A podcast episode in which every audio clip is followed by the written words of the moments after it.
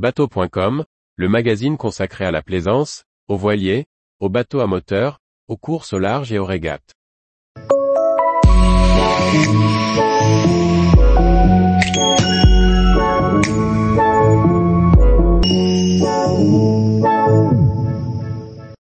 Le Mayflower, un navire fondateur des débuts de l'histoire des États-Unis.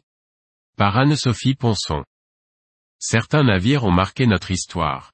C'est le cas du Mayflower, qui transporta les pères pèlerins de Plymouth au Cap COD, dans l'état du Massachusetts aux États-Unis. Présentation de ce bateau au destin hors norme.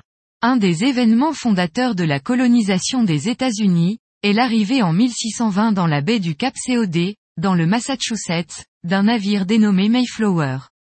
À son bord, 102 personnes, dont les pères pèlerins qui marquèrent l'histoire. Le départ du Mayflower se fait dans un contexte politique et religieux tendu. Des dissidents protestants, persécutés en Angleterre, décident d'émigrer dans le Nouveau Monde. Ils arment deux navires, le Speedwell et le Mayflower. Le premier part de Hollande, tandis que le second quitte les berges de la Tamise en Angleterre. Ils doivent se retrouver au large de Southampton en août 1620 pour naviguer de conserve vers la Virginie. Cependant, le Speedwell fait face à plusieurs avaries dès le départ. Décision est alors prise d'abandonner le Speedwell. À Plymouth, en Angleterre, une partie des passagers de ce dernier embarquent à bord du Mayflower, tandis que les autres retournent aux Pays-Bas. Le Mayflower, ou fleur de mai, est un grand voilier de près de 27 mètres et 180 tonneaux, manœuvré par une trentaine d'hommes d'équipage. Il quitte Plymouth le 16 septembre 1620 pour traverser l'Atlantique en direction du Nouveau Monde. Près de deux mois plus tard, le 11 novembre 1620, il arrive au Cap COD, dans l'état du Massachusetts, bien trop au nord par rapport à leur objectif initial, qui devait les amener en Virginie.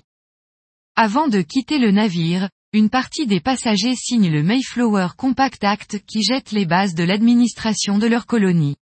Décidés à s'installer et prospérer librement dans le Nouveau Monde, ils fondent le 21 décembre New Plymouth.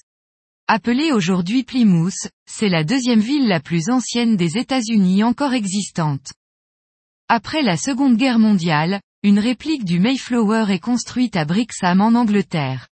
Symbole de l'alliance entre l'Angleterre et les États-Unis, il part de l'ancienne Plymouth le 20 avril 1957 pour entreprendre la traversée de l'Atlantique et arrive à Plymouth, Massachusetts le 22 juin. Tous les jours, retrouvez l'actualité nautique sur le site bateau.com. Et n'oubliez pas de laisser 5 étoiles sur votre logiciel de podcast.